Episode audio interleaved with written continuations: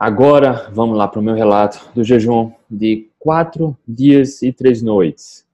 Jejum intermitente com direito a quatro treinos. Foram quatro dias com um treino em cada dia. Mas antes de falar minha experiência sobre esse jejum, uh, queria falar sobre o porquê do jejum. Tá? Uh, quem começa com comida de verdade, quem vê que as diretrizes uh, muitas vezes atrapalham mais do que ajuda, a gente começa a estudar, é, a gente cola nos médicos, nos profissionais que se baseiam na melhor ciência e compartilham resultados, não compartilham artigos, compartilham realmente resultados e bom conteúdo, e como empregar o bom conteúdo na prática, na sua vida. Então, uh, o jejum vem de forma natural, quem abre mão dos industrializados, farináceos e açúcares e começa a comer mais comida de verdade, para comer comida da natureza, basicamente priorizando os alimentos que o homem sempre comeu ao longo de 99,5% da história evolutiva. Alimentos que estão adaptados, desde que você seja da espécie humana, seus genes estão adaptados. Então, o jejum vem de forma natural e aí vem os benefícios, né? A humanidade sempre praticou o jejum. É, sempre, nunca se comeu tanto quanto se come hoje, como se come hoje. Então, o jejum sempre fez parte da, do hábito alimentar do homem. É, existem os benefícios, né? Já que o homem sempre praticou o jejum ao longo de milhões de anos, a, a nosso, nossa espécie evoluiu nesse contexto, promovendo adaptações positivas. Então, autofagia, a melhora da cognição, a diminuição da inflamação crônica, enfim, existem muitos benefícios e sobre os benefícios eu vou passar umas referências no final, tá? No final desse vídeo eu vou compartilhar aqui boas referências para quem quer saber mais sobre o jejum, é, entender mais dos benefícios, como aplicar e é bom aí boas referências também de artigos e de estudos e acompanhar realmente profissionais que se baseiam na melhor ciência tá? E eu fiz um jejum ah, essa semana, comecei no domingo. Domingo, dia 16 de fevereiro, minha última refeição foi de 8h55 da noite. Minha última refeição, 8h55 da noite, domingo 16. Na segunda-feira, tá aqui, tá? Anotar só para eu anotei só para não me perder, tá? O jejum tão longo, tá? Meu objetivo com o jejum tão longo foi saúde. Só saúde. Eu já tinha feito alguns experimentos, por exemplo, os jejuns de 24 horas a gente faz frequentemente. É tão natural que não tem para que compartilhar. Já fiz alguns de 48 e o meu máximo foi um de 49 horas. E esse 49 horas eu fiz um treino durante o jejum. Eu estava com 40 horas de jejum. Eu fiz um treino e foi tranquilo. Já corri cinco maratonas em jejum. Uma delas a Maurício de Nassau, aqui em Recife, que é uma prova um nível de dificuldade moderado para alto. Calor, tem algumas subidas. Eu corri com 16 horas de jejum, um jejum curto, e tomei apenas água, água durante a prova e nada mais. Só. Terminei em 3 horas e 11. Na ocasião, estava entre as minhas, acho que top 5 melhores marcas. Um, em 2017, eu corri a Corrida das Pontes. 10 quilômetros com 24 horas de jejum. No momento da largada, eu tinha um pouco mais de 24 horas de jejum. A largada foi de 7 horas da manhã e minha última refeição tinha sido 6 horas da manhã do dia anterior. Então, uh, foi um pouco mais de 24 horas de jejum. E naquela ocasião, eu fiz a minha melhor marca nos 10 quilômetros. Uh, foi 38 minutos alto. Tá? Para um atleta amador que corre por hobby, é, enfim, é, é, uma marca muito boa. Uh, meia maratona, em 2017, eu corri a meia maratona de Vitória, a primeira edição da meia maratona de Vitória, em jejum, 1 hora e 24. No meio da prova, uh, tomei o isotônico, enfim, foi a única ingesta calórica e fiz o jejum só no almoço. Só 1 hora e 24, deu um pace médio acho de 4 e 2. E foi perfeito, tá? Minha experiência com a corrida de jejum é essa. Já fiz treinos de 55, 60 quilômetros em jejum, tomando só água. E uh, queria fazer outro teste tá? Já que a gente, quando olha para as diretrizes, ah, tem muita confusão, sabe? Quando a gente olha na melhor ciência, muitas vezes elas não são coerentes com o que pregam as diretrizes. E visto que ah, nada mais natural do que a espécie humana praticar o jejum, quando a gente olha na, na religião, por exemplo, quem é cristão sabe que Jesus Cristo praticou jejum durante 40 dias e 40 noites. E eu desconheço algum relato de hipoglicemia, de desmaio, desconheço. Uh, budismo pratica uh, o jejum intermitente, o Ramadã, durante um os 30 dias do mês do Ramadã se pratica o jejum e outras religiões né, recomendam o jejum. E nessas religiões também tem atletas de alto rendimento. Desconhecemos qualquer caso de comprometer performance. Aqueles estudos é, que existem várias variáveis que confundem, um, é, é, geram, geram muita confusão. Acho que a gente se baseia em comida de verdade. Está adaptado a um jejum, não há absolutamente nenhum risco. Então, eu decidi fazer esse jejum por saúde, tá? E aproveitei para fazer um teste com atividade física. Então, a minha última refeição foi de 8h55 da noite no domingo, dia 16 de fevereiro.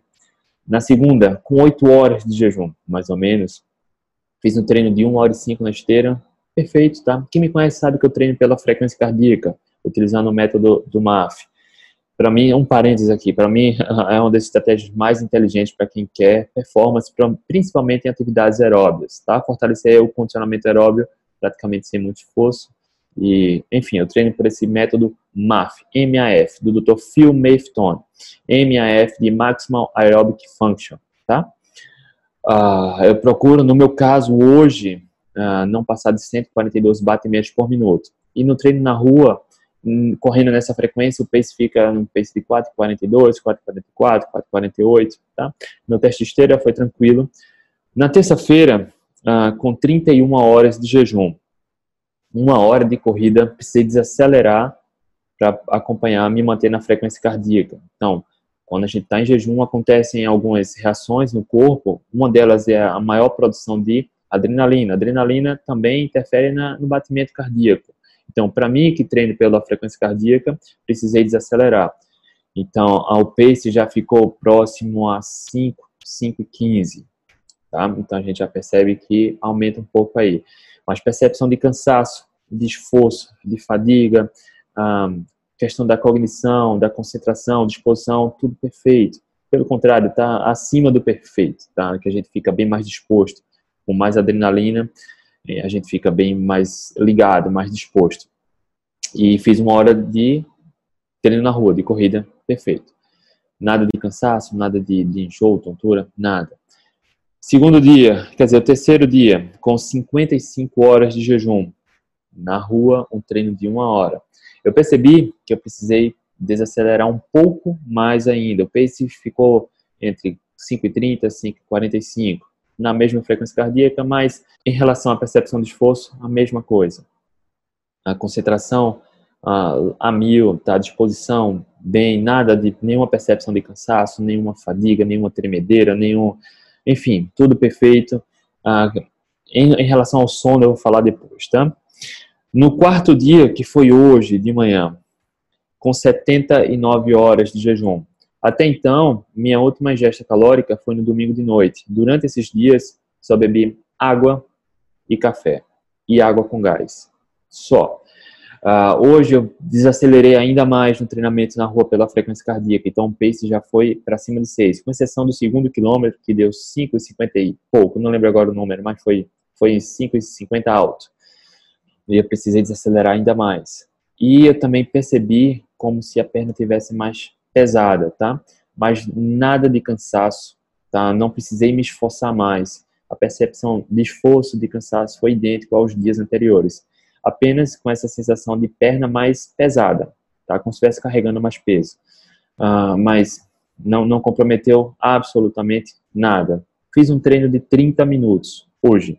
Como eu não costumo correr quatro dias consecutivos, eu nem gosto de correr quatro dias consecutivos, eu nem ia treinar hoje, mas aproveitar esse período de jejum longo ah, me, me, motivou a fazer um treino que fosse curto, tá? Para ter essa experiência e poder compartilhar também. Talvez ah, algumas pessoas já tenham ah, feito um experimento parecido e é bom a gente compartilhar realmente para mostrar o que acontece na realidade para quem se baseia em comida de verdade e segue protocolos baseados na melhor ciência. deixa eu ver aqui. fome, sensação de fome até o momento do de jejum, que foi uma e pouca da tarde hoje, eu vou falar sobre ele depois, nenhuma sensação de fome, nenhuma. Ah, quando eu iniciei o jejum, eu fiz caldo de ossos no domingo, justamente me planejando para consumi-lo entre quarta e quinta-feira, tá? Entre terça, quarta e quinta, porque eu tinha a impressão que podia sentir ah, muita vontade de comer, ou sentir talvez cãibra ou um, um pouco de dor de cabeça. Então, caldo de ossos. Eu vou postar a receita do caldo de ossos depois e falar sobre ele e o porquê dele no vídeo da receita, tá?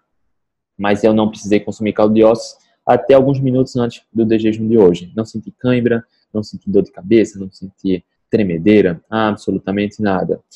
Deixa eu... Tontura, dor de cabeça, enjoo nada, mal-estar nada, nada de calafrio também. Minha disposição até o momento uh, do de jejum, cara, perfeito, 100%, tá? É, é, nada que reclamar. Uh, e é importante frisar também que em todos os treinos, em todos os quatro treinos, nos últimos 30, 40 segundos, eu dei um tiro, tá? Um tiro, um sprint para terminar o treino. E em todos os treinos eu baixei o pace de 5, tá? A mesma percepção de esforço. Ficou, ah, porque o percurso não foi mesmo, tá? Às vezes um tiro foi numa subida, ah, o outro foi em plano, enfim, e ficou entre nos 30, 40 segundos, baixou o pace para 4,48, ou 3,48, 3,50, ficou nessa faixa 3,55, tá? Isso mostra que realmente não tem cansaço, não faltou energia. Olha que interessante. A gente sabe também que em jejuns prolongados o corpo aumenta a secreção do GH, GH que é o hormônio do crescimento. O hormônio do crescimento, assim como todos os hormônios, tem mais de uma função. E dentre as principais funções do hormônio de crescimento é preservar a massa magra. É um hormônio anabólico também, ele preserva e favorece o ganho da massa magra. E tem estudos mostrando que em até cinco dias de jejum, de abstenção uh, de alimentos, há um aumento de até cinco vezes do GH. Tá? A produção continua do GH aumentando. A produção de adrenalina também aumenta em jejuns é, prolongados, que é o que a ciência mostra, a boa ciência mostra. Que ao contrário com o que dizem, que o jejum intermitente vai baixar o metabolismo, enfim, acontece exatamente o contrário. Comer direto baixa o metabolismo, o jejum intermitente aumenta o metabolismo. E há estudo comparando a dieta tradicional padrão, essa dieta da fome, que você tem que comer a todo instante, que pra, praticamente pregam que as calorias são iguais, coloca tudo no mesmo saco, o que importa é a seu objetivo calórico do dia, tá? Não importa se você come 100 gramas de brócolis ou 100 gramas de brigadeiro.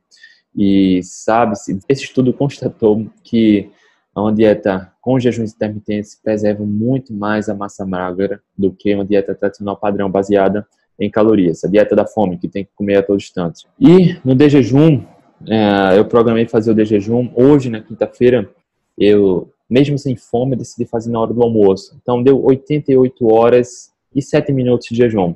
Um pouco antes das 88 horas, eu tomei duas xícaras de caldo de ossos.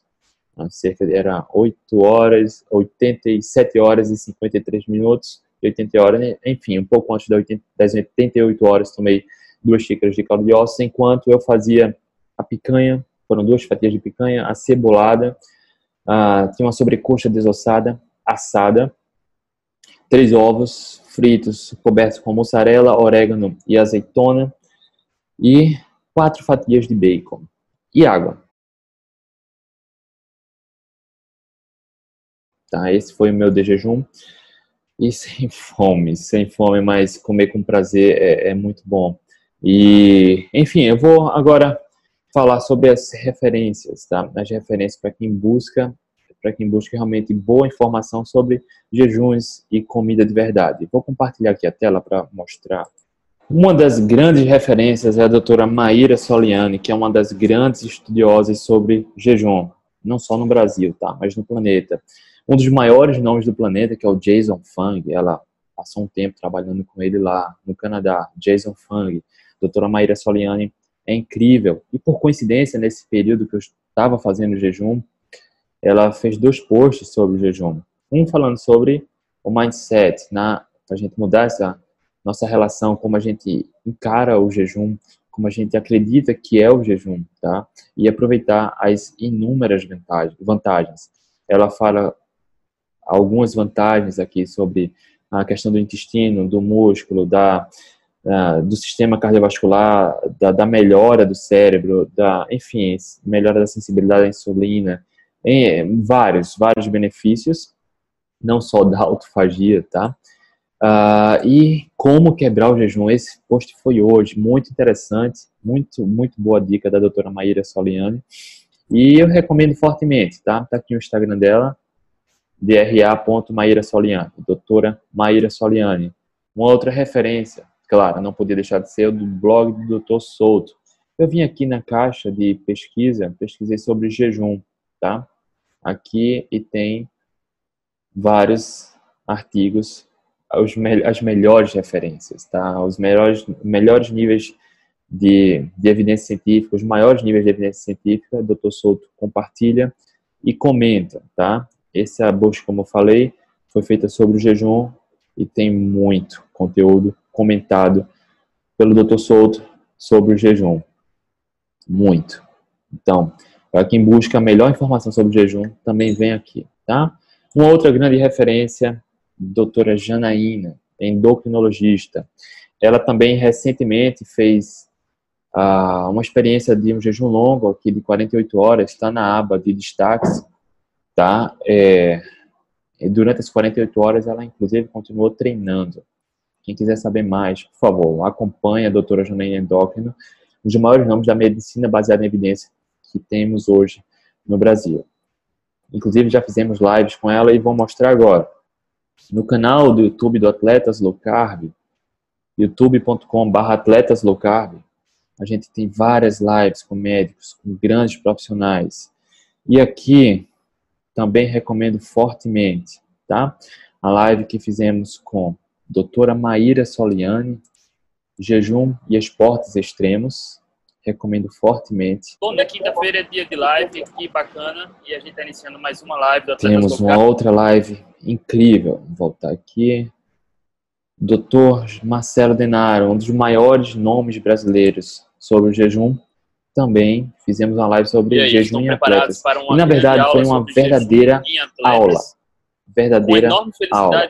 Vou adiantar aqui só para você ver, tá? Ele falou de mecanismos, cetogênica, Infelizmente, jejum, o que acontece no nosso corpo, o que é que diz a ciência. É, Assista, recomendo fortemente para quem tem dúvidas sobre boa ciência, evidências e jejum, cetogênica em atletas, tá? E tem uma outra live sobre câncer, tá? Aqui com a doutora Janaína, com o Pedro, com a Debs Aquino, no qual a doutora Janaína também Boa fala sobre noite a todos. Hoje jejum. é um tema bacana, bacana demais. E aproveitando que estou aqui no canal do YouTube mostrando, temos um vídeo também, foram duas lives que fizemos com o Dr. Marcelo Denaro, a, o jejum em atletas e essa, tudo sobre o jejum com Marcelo Denaro. Veja, procure Dr. Marcelo Denaro também dando uma aula sobre jejum, tudo sobre o jejum. E como eu falei no começo, que eu treino pelo MAF, pela frequência cardíaca, aqui ó, esse é o Mark Allen, maior triatleta da história. Maior triatleta da história, seis vezes campeão de Kona. Ah, mandamos um e-mail para ele, entramos em contato para pegar o um material para falar sobre o MAF, tá? E ele explicou tudo e eu recomendo que você venha ativar as legendas. Português, tá? Ele mandou o vídeo em inglês e nós legendamos. Então, Mark Allen fala também sobre o treinamento do MAF e está aqui no canal do YouTube do Atletas Low Carb, legendado em português, para quem quiser saber sobre treinamento. E não só ele, tá aproveitando aqui, temos um, fizemos um bate-papo com Zach Bitter, que é um dos maiores ultramaratonistas da atualidade, que faz cetogênica. Olá, tudo bem? Meu nome é André. E tem vários recordes em provas de ultra resistência, vários recordes, prova de 12 horas, 24 horas, 100 milhas, 160 milhas, ele falou das suas estratégias aqui nutricionais uh, também e também treina pelo MAF, tá? Fortalecendo o funcionamento aeróbico. E é isso, essa foi minha experiência, minha experiência com treinamento, jejum de quatro dias, treinando nos quatro dias, treinando corrida, uh, treinando, enfim, comendo comida de verdade. Falei minha experiência, como foi de jejum. E o sono, tá? O sono, esqueci de falar, falar sobre o sono. Meu sono ficou muito mais sensível, já tenho um sono leve e nesses dias, acredito que seja pela maior produção de adrenalina, meu sono ficou bem mais leve, bem mais sensível. Foi um pouco complicado dormir, tá? Mas uh, a gente tava, eu fico muito disposto. Muito alerta. Então, qualquer barulho acorda, tá? Então, a, a minhas observações sobre esse jejum de 88 horas treinando nos quatro dias foi essa, consumindo apenas água, água com gás e café. Se você tiver algum comentário, deixa aqui embaixo. Se tiver alguma dúvida, alguma pergunta, deixa aqui nos comentários também. Se você gostou, mete o dedão aí no, no curtir, no coração.